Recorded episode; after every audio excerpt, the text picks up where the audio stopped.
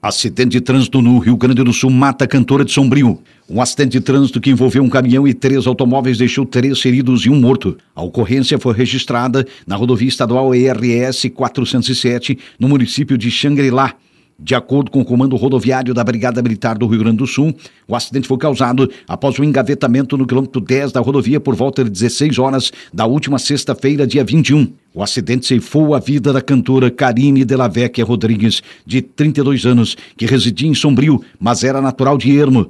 De acordo com familiares, Karine cantava com o namorado estava no veículo acidentado, que também teve ferimentos, mas passa bem. De acordo com a Brigada Militar Gaúcho, o condutor do caminhão seguia no sentido Capão da Canoa e não conseguiu frear a tempo o pesado veículo, perdeu o controle da direção e colidiu no automóvel Palio Weekend, que parou na pista devido a uma retenção de trânsito no local. Na sequência, a Palio Weekend colidiu em Volkswagen Fox, que acabou invadindo a pista oposta e bateu em outro Fox, que se dirigia em sentido contrário. O condutor do caminhão e a motorista da Palio Weekend ficaram presos às ferragens, foram resgatados e removidos para o Hospital Santa Luzia, que fica em Capão da Canoa. Adolescente sofre lesão de coluna cervical após mergulho em parque aquático de Sombrinho. O Corpo de Bombeiros atendeu uma ocorrência de suspeita de lesão da coluna cervical no interior de um parque aquático na manhã de ontem, domingo, dia 23. Na manhã de ontem, domingo, dia 23, em Sombrio. Os socorristas foram acionados por volta de 10 e 15 da manhã de ontem, depois que uma garota de 15 anos foi vítima de possível lesão da coluna cervical. O acidente ocorreu após a menor ter mergulhado na piscina de um parque aquático na estrada geral da localidade de Guarita, em Sombrio. A vítima foi retirada do interior da piscina por populares que acionaram os bombeiros. A adolescente foi encontrada deitada à beira da piscina, com sinais vitais normais, mas se queixava da insensibilidade do pescoço para baixo. Ela apresentava ausência de movimentos nos braços e pernas. Após ser imobilizada, a garota foi removida então para o Hospital Dom Joaquim de Sombrio para avaliação médica. Colisão envolve automóvel e trator e deixa cinco feridos no interior de Maracajá. O Corpo de Bombeiros de Araranguá e a Polícia Militar de Maracajá atenderam uma ocorrência de acidente de trânsito na noite do último sábado, dia 22. Os bombeiros foram acionados por volta de 21 horas após a colisão que envolveu um veículo Renault Logan e um trator na rodovia Alcino de Freitas, na localidade de Cruz do Mar Vermelho, no interior de Maracajá. De acordo com a polícia, o condutor do automóvel perdeu o controle da direção do veículo, colidiu na traseira do trator e em seguida bateu em um poste. Com forte impacto, o trator acabou tombando na margem da rodovia. O implemento agrícola era tripulado por três pessoas que tiveram ferimentos graves, além de duas pessoas que ocupavam o automóvel e que tiveram ferimentos generalizados. Os feridos foram socorridos por equipes do Corpo de Bombeiros e do SAMU, o Serviço de Atendimento Móvel de Urgência, e removidos para o Hospital Regional de Araranguá.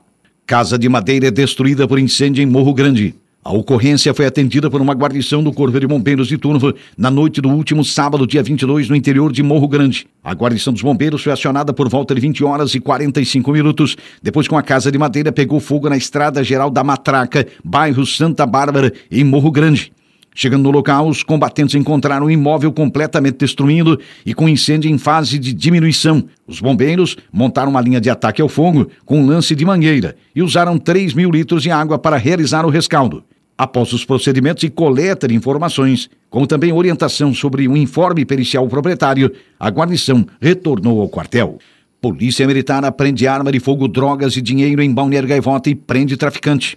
A Polícia Militar registrou mais um crime de tráfico de drogas em Balneário Gaivota na noite da última sexta-feira, dia 21. O fato ocorreu na rua W5 daquele balneário, quando por volta de 18 horas, uma guarnição da Polícia Militar foi acionada para atender a ocorrência. Além do tráfico, houve registro de porte ilegal de arma de fogo, porte ilegal de munição ou acessório, resistência e desobediência. A guarnição em rondas pela rua W4 interceptou um rapaz com o qual foi encontrada uma pedra de crack.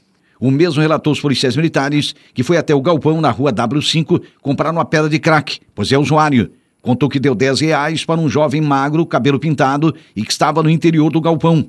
O acusado de tráfico de drogas tirou a pedra de crack de uma pochete preta, segundo ele. Relata ainda o usuário que o homem que vendeu a droga estava com arma tipo revólver prata na cintura e bastante dinheiro. O usuário também afirmou que já comprou drogas desse local em outras oportunidades. Diante da flagrância, a guarnição se deslocou ao endereço, juntamente com o apoio de mais três viaturas. Quando as guarnições chegaram ao endereço citado, foi possível identificar o traficante que estava com as características repassadas por testemunhas na porta do galpão. Ao ver as guarnições, o mesmo empreendeu fuga por uma janela do interior do galpão e adentrou em uma residência que fazia extrema com o local. Os policiais militares viram que o homem portava uma pochete preta e um revólver cromado na cintura. A casa que o traficante adentrou pertence a um homem que disse aos policiais que o acusado de tráfico invadiu seu pátio e escondeu algo embaixo de um veículo. Depois entrou em sua residência afirmando não conhecer o delinquente.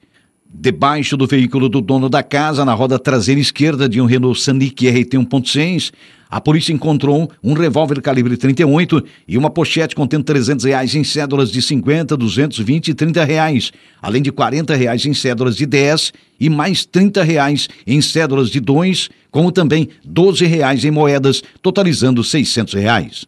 O acusado então de tráfico de drogas foi preso na residência deste vizinho. Após diversas buscas no interior do imóvel onde estava residindo o traficante, as guarnições localizaram e apreenderam mais um pote contendo 33 comprimidos de êxtase, um pote com seis buchas de cocaína e um outro pote de vidro contendo 17 porções de maconha. Todas porções embaladas e prontas para venda. Após a prisão, o traficante foi removido para a delegacia de Sombrio.